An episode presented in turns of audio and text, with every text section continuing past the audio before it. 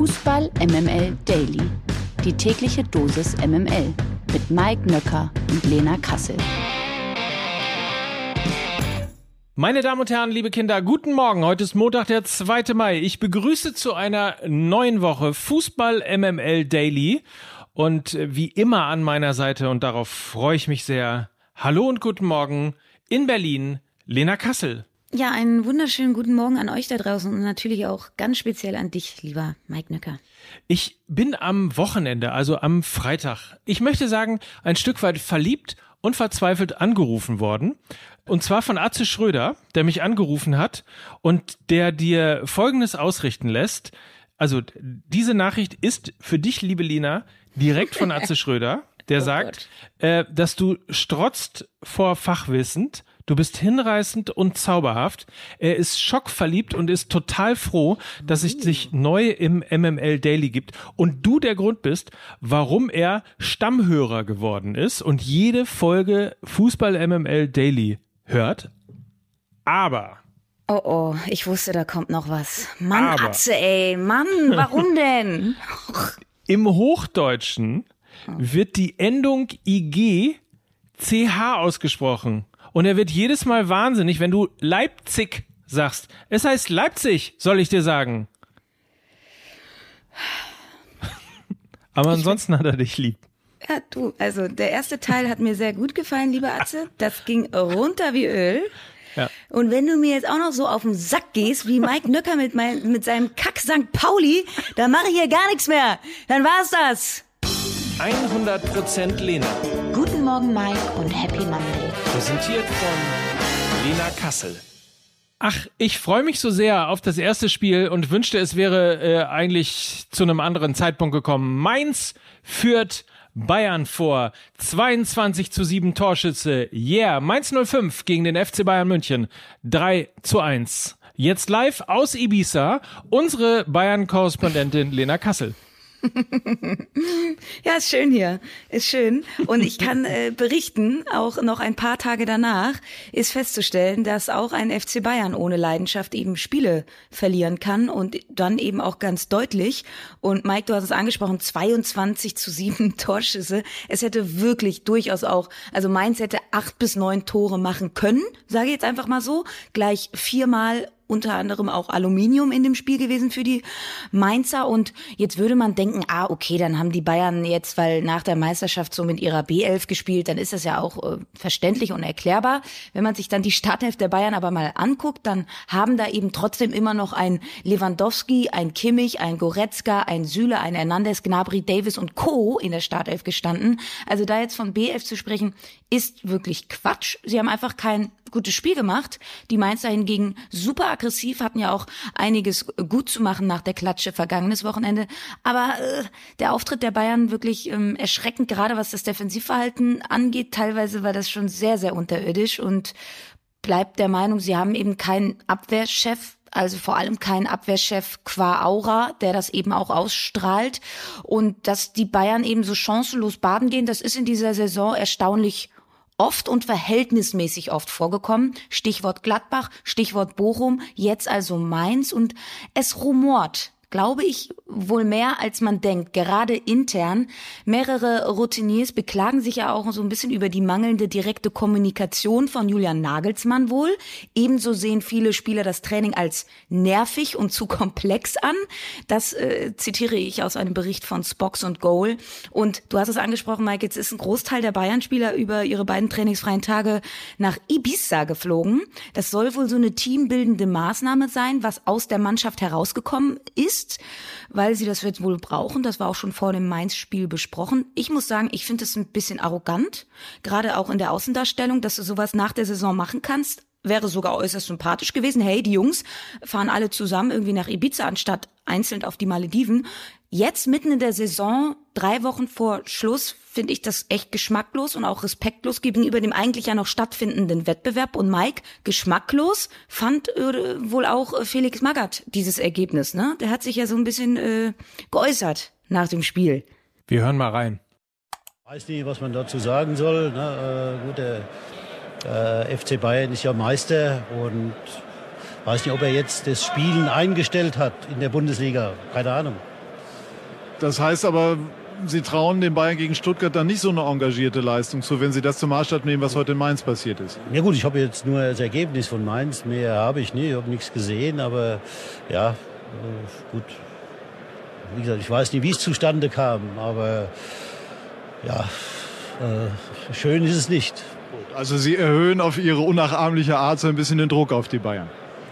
Ja, ich weiß nicht, ob es jetzt äh, Druck erhöhen auf die Bayern ist. Die Saison geht halt bis zum letzten Spieltag für alle Mannschaften. Ich weiß nicht, warum eine Mannschaft dann sagen kann, nee, wir spielen diesmal die Saison nicht bis zum Ende. Wir machen drei Wochen vorher Schluss. Glaube, das äh, dient nicht der Bundesliga und das dient nicht auch dem Wettbewerb. Julian Nagelsmann hat darauf ja geantwortet, dass es vielleicht auch nicht ganz uneigennützig gewesen ist, was er da gesagt hat. Aber nichtsdestotrotz, ich kann ich schon verstehen.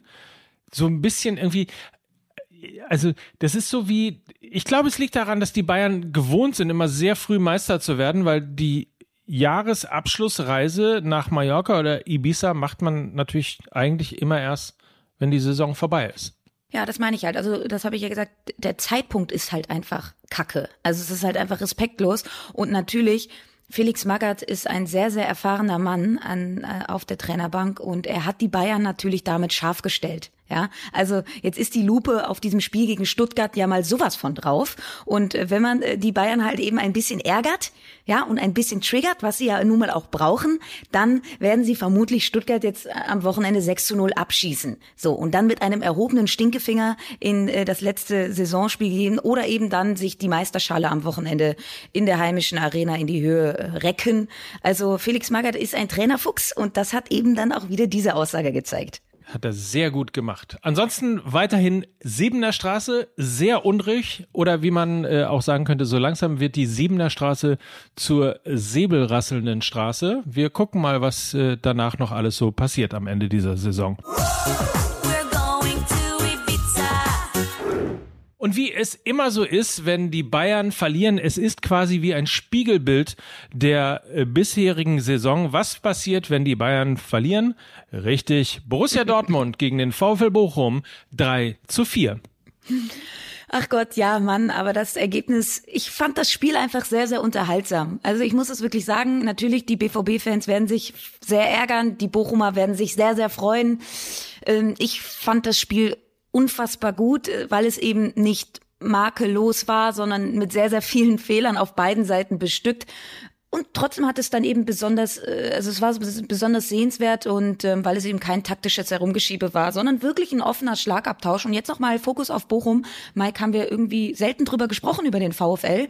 Das bewerte ich aber als durchaus positiv, weil sie einfach so sehr geschmeidig durch diese Saison gekommen sind, nie irgendwie in so eine Drucksituation geraten sind. Und mich freut es wirklich, dass die Bochumer mit diesem mutigen Auftritt jetzt auch in Dortmund und dem Willen, Tore zu schießen, belohnt wurden. Und ich sag mal so, in der ersten Saison nach Wiederaufstieg in die Bundesliga Bayern und Dortmund zu schlagen, das ist schon mal nicht so schlecht und steht eben auch exemplarisch für diese durchaus mutige Saison der Bochumer. Und dass das dann mit dem Klassenerhalt belohnt wurde, freut mich sehr. Ich hoffe jetzt, dass der VfL die Mannschaft in großen Teilen so zusammenhalten kann, vielleicht noch ein bis zwei Perspektivspieler dazugeholt und dann können sie wirklich auch langfristig eine sehr, sehr gute Rolle in der Bundesliga spielen.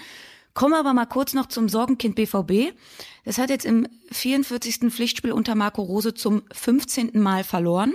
Diese Marke fiel bei Lucien Favre erst im 82. Spiel. Der BVB hat darüber hinaus auch schon 50 Gegentore. Stand jetzt, das sind die meisten aller Teams in der Top 7 der Liga. Und ah, also ich glaube, ob Rose jetzt wirklich der Richtige für den BVB ist, das hat er in dieser Saison auf jeden Fall noch nicht bewiesen. Ja, das mag auch an der mangelnden Kaderzusammenstellung liegen. Und genau deshalb wird Marco Rose in der neuen Saison keine Ausreden mehr haben. Nur noch mal kurz, äh, kurzer Referenzwert. Jürgen Klopp hatte in seiner ersten BVB-Saison lediglich 37 Gegentore am Ende und eben auch nicht seinen kompletten Wunschkader zusammen. Und ich bleibe dabei, es ist eine Qualität des Trainers, aus den vorhandenen Mitteln das Bestmögliche herauszuholen. Und ich weiß nicht, ob das dem BVB und Marco Rose in dieser Saison gelungen ist. Es Glaube ich einfach nicht. Und ganz ehrlich, wir haben vor der Saison viel über dieses Trainerkarussell geredet. Und wenn wir jetzt fast zum Ende der Saison nochmal drauf gucken auf die Trainerkonstellation beim BVB, Gladbach und Frankfurt, dann gibt es eigentlich nur mit Oliver Glasner so einen halben Gewinner, der zumindest äh, diese geilen Europapokalnächte genießen kann. Keiner der drei Trainer, weder Rose, Hütter noch Glasner, haben die Mannschaft wenn man nur die Liga betrachtet, nachhaltig besser gemacht. Das muss man auch einfach jetzt mal festhalten. Wenn man so in die Saison gestartet ist, äh, finde ich das jetzt am Ende der Saison eher dürftig. Zu erwähnen sei noch Haaland mit Dreierpack, neuer Bundesliga-Rekord. Bedeutet das für ihn 60 Tore in 65 Spielen. Borussia Dortmund hingegen mit drei Niederlagen in den letzten fünf Spielen. Das sagt alles. Und in Richtung Bochum möchte ich an dieser Stelle nur sagen, ein bisschen, das ist, das ist unser, das ist das Fußball-MML-Geschenk für euch. Für all die Weihnachtskarten, für all die Trikots, die wir bekommen haben und für all die Einladungen in euer fantastisches Stadion. Deswegen haben wir euch das kleine Derby Derby geschenkt und äh, das natürlich damit auch äh, einhergeht mit dem Klassenerhalt. Wir freuen uns also auf das nächste Jahr, auf die nächste Saison auch weiter mit dem VfL Bochum im Oberhaus. Wir freuen uns auch mit dem VfL Wolfsburg im Oberhaus. Dieser Satz ist so irre. Also man ja. muss mal auf das Briefing gucken. Der Satz ist wirklich so irre und man muss ihn sich auf der Zunge zergehen lassen. Wolfsburg hält die Klasse nach Unentschieden. VfB Stuttgart gegen den VfB Wolfsburg 1 zu 1. ja, vor allen Dingen wirklich. Sie hat, ich habe vor der Saison mit Lukas drüber gesprochen und habe gesagt, boah, der VfB Wolfsburg hat so einen guten, breiten, tiefen Kader, die werden eine richtig, richtig, richtig gute Rolle in dieser Saison spielen. Dann investieren sie ja auch nochmal ein Heidengeld im Winter, holen Jonas Wind, holen Max Kruse und äh, rüsten nochmal richtig auf. Und dann steht da dieser Satz, Wolfsburg hält die Klasse nach Unentschieden. Es ist absurd. Es ist sehr, sehr absurd. Lass uns und trotzdem, weil Wolfsburg einfach unfassbar langweilig ist.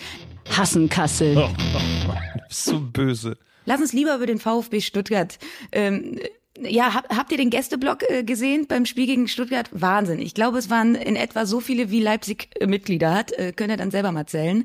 Ähm, also lass uns lieber mal auf den VfB Stuttgart gucken, denn für die geht es ja noch um richtig was.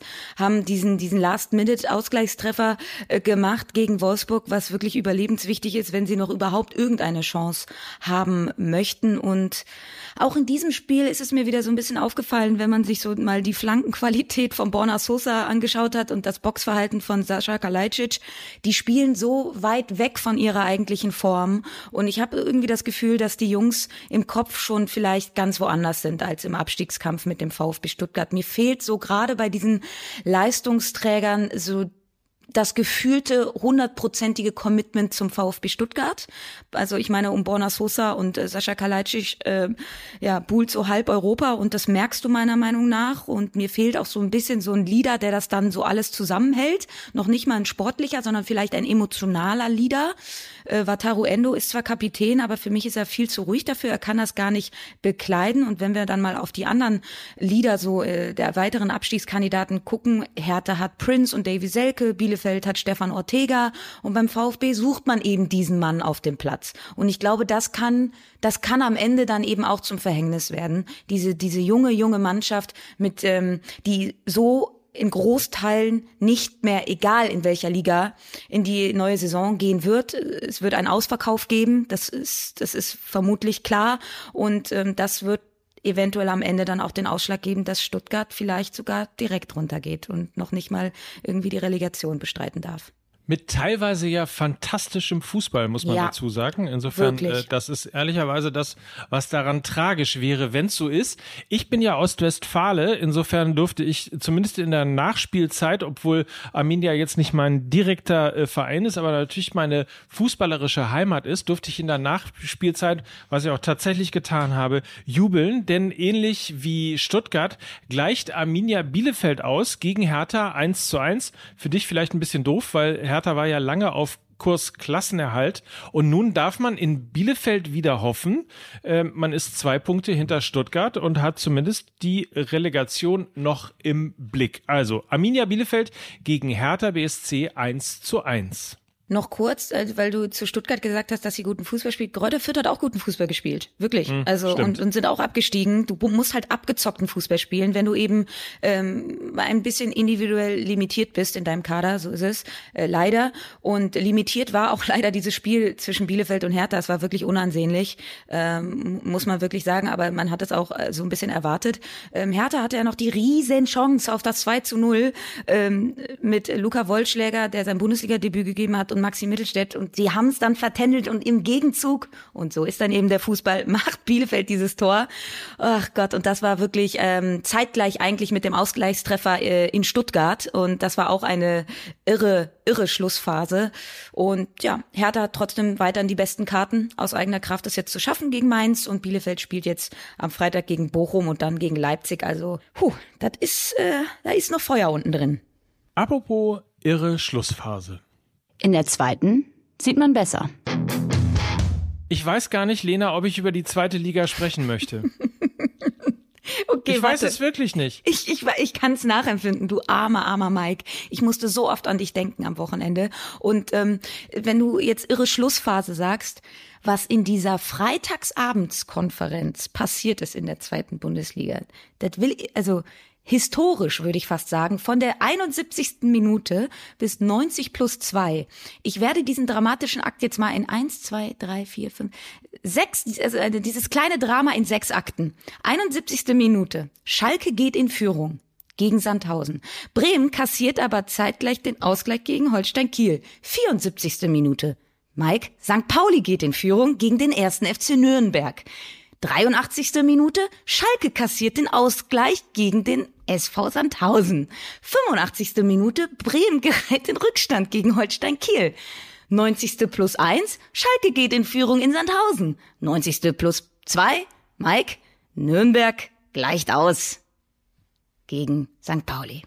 Gott, ich habe mich, glaube ich, in einem Fußballstadion noch nie so schlecht gefühlt wie nach diesem Spiel. ähm, ich weiß gar nicht, was ich dazu sagen soll. Es ist ja nicht das Spiel, wo man sagen könnte, der FC St. Pauli hat die beste äh, äh Leistung gebracht und am Ende haben sie so unverdient de, den Ausgleich kassiert. Sie haben jetzt nicht wirklich, äh, also grundsätzlich waren sie natürlich schon besser als Nürnberg, aber sie waren jetzt auch nicht so wahnsinnig überlegen, dass sie ein, hätten schon drei oder vier Null führen müssen. Aber was man da wirklich erfüllt, wenn man, wenn man also auch insbesondere dieses 1-1 gegen Werder, dann die Niederlage gegen Darmstadt, äh, dann dieser späte Ausgleich gegen Sandhausen und dann mit einem Elfmeter, der ehrlicherweise nur so halb ein Elfmeter war, wenn überhaupt, führt man 1 zu 0. Das Stadion steht wie ein Mann, wie eine Frau, wie eine Community hinter diesem Verein. Es ist eine Sensationsstimmung und dann wie so ein Stimmungstöter in der 92. Minute schießt irgend so ein Hornochse vom ersten FC Nürnberg einfach mal drauf und trifft und du denkst, das gibt's doch nicht. Das ist nicht wahr. Ja, doch, also es kommt ja auch noch eine Pointe dazu, denn äh, die Meldung ereilte uns dann ja auch am gestrigen äh, Tage. Zehn positive Corona-Fälle bei St. Pauli vor dem ja wirklich alles entscheidenden Spiel gegen Schalke. Ja. Weiß man So. denn eigentlich schon, wer dabei, wer da Ich, ja, mach mal. ich zitiere meinen äh, Freund Thes Ullmann äh, aus, dem, äh, aus dem Song über den FC St. Pauli. Tragik ist wie Liebe ohne Happy End. Doch eines ist wirklich sicher, dass St. Pauli die Tragik kennt. Da hast das, ja, das kann ich unterschreiben. Also und deine Gefühlslage, äh, und ich sehe dich ja gerade, dein Gesicht spricht Bände. Äh, der, der Vollständigkeit halber, ähm, ja, ich habe es ja in dieser Schlussphase, die ich ja gerade nochmal äh, zitiert habe, schon erwähnt. Schalke siegt in letzter Sekunde eben gegen Sandhausen. Ihr werdet das Interview von Simon Terodde sicherlich mitbekommen haben, der keine Stimme mehr hatte. Das war schön. Ja. Ja, es war sehr schön. Werder gibt äh, die 2 zu 0 Führung aus der Hand und verliert zu Hause mit 2 zu 3 gegen Kiel. St. Pauli eben, ihr habt es jetzt gerade ausführlich erklärt bekommen, kassiert den Ausgleich in der Nachspielzeit. Darmstadt schießt Aue mit 6 zu 0 aus dem Stadion. Und Mike, du hast recht behalten. Der HSV siegt souverän mit 4 zu 0 in Ingolstadt und ist jetzt eben punktgleich. Und man darf das nicht vergessen, der Hamburger Sportverein hat die beste Tordifferenz aller fünf Clubs da oben. Und das ist meistens dann am Ende auch ein Punkt. Ne? Viele dachten ja, dass Darmstadt tatsächlich aus dieser Fünfergruppe daraus äh, fällt. Die sind jetzt aber Tabellenzweiter, punktgleich mit Werder Bremen, auch mit dem deutlich besseren Torverhältnis logischerweise nach diesem 6 zu 0 in Aue. Übrigens, äh, Grüße an Aue. Ähm, ich hoffe, ihr kommt bald wieder. Das war tatsächlich ein extrem sympathischer, über die Jahre für den FC St. Pauli jetzt nicht so ein erfolgreiches Ziel, äh, aber immer extrem sympathische Fans. Also insofern, äh, Erzgebirge Aue ist abgestiegen. Grüße und hoffentlich sehen wir uns bald wieder in der zweiten Liga. Naja, also HSV auf jeden Fall nah dran, aber eben Darmstadt auch und Werder Bremen äh, es wird also ein Kopf-an-Kopf-Rennen und ich befürchte fast, wobei, in dieser Liga, man weiß es nie. Nächstes Wochenende Schalke gegen den FC St. Pauli 2030 mit Mike Nöcker im Stadion. Das wird toll. Gewinner des Tages ist heute Carlo Ancelotti. Der hat sich mit dem Gewinn der spanischen Meisterschaft mit Real Madrid am Wochenende in die Geschichtsbücher eingetragen. Er ist nämlich der erste Trainer überhaupt, der in allen fünf europäischen Top-Ligen Meister wurde. 2003, 2004 ist er italienischer Meister mit dem AC Mailand geworden. 2009, 2010 englischer Meister mit dem FC Chelsea. 12, 13 französischer Meister mit Paris Saint-Germain. 2016, 17 deutscher Meister mit dem FC Bayern und jetzt eben 21, 22 spanischer Meister mit Real Madrid. Und für mich ist er auch ein persönlicher Gewinner, weil er hat mir wieder Meme-Potenzial geliefert. Ihr werdet vielleicht das Bild mit ihm und seiner Zigarre und den Jungs auf dem Meistertruck gesehen haben. Das ist natürlich ein perfektes Meme-Bild für ihr und eine neue MML Daily Folge, die meine treue Followerschaft auf meinem Instagram-Kanal ja immer sehr, ähm, ja, hoffentlich vergnügt äh, konsumieren könnt. Also ihr dürft euch freuen, das wird es nämlich heute wieder geben. Der Wochenausblick. Wir erleben morgen nochmal eine neue Ausgabe von 100% Lena, dann äh, mehr oder weniger 50% Lena, denn es gibt noch zwei Bundesligaspiele. Bayer Leverkusen spielt heute gegen Eintracht Frankfurt und Borussia Mönchengladbach gegen RB Leipzig. Dann haben wir vielleicht auch nochmal Chance, über den SC Freiburg zu reden, der aktuell ja Tabellenvierter ist und auf Champions League Kurs ist, was natürlich auch eine sensationelle Leistung im Breisgau ist. Und ansonsten haben wir natürlich wie üblich Champions League in dieser Woche nämlich morgen mit äh, Villarreal gegen den FC Liverpool und am Mittwoch dann äh, das Hammer-Rückspiel vom Hammer-Hinspiel Real Madrid gegen Manchester City. Das eine übrigens, um das nochmal als kleiner Service zu sagen, bei Amazon Prime und am Mittwoch dann bei The Zone. Und bei RTL geht es dann am Donnerstag mit den Europa League Halbfinal Rückspielen weiter. Eintracht Frankfurt empfängt zu Hause West Ham um 21 Uhr am Donnerstag und äh, dann eben auch noch das Rückspiel bei den Glasgow Rangers von RB Leipzig, auch das um 21 Uhr. Also da kommen wieder einige Spätschichten auf uns zu. Ich sehe schon, ich bin dran, ne, die Woche. Kacke, ey. Wenn du mich jetzt lässt, ne? Dann gehe ich jetzt mal rüber ins OMR Office und nehme jetzt eine Folge Fußball MML auf. Cool. Ich freue mich. Ja? ja, mach das mal. Und äh, ansonsten hören wir uns dann morgen wieder. Ja, grüß mir die Jungs und äh, viel Spaß bei der Aufnahme. Ähm, euch einen tollen Wochenstart und ich freue mich auf diese Woche. Und das waren heute Lena Kassel und Mike Nöcker für Fußball MML. Tschüss. Tschüss.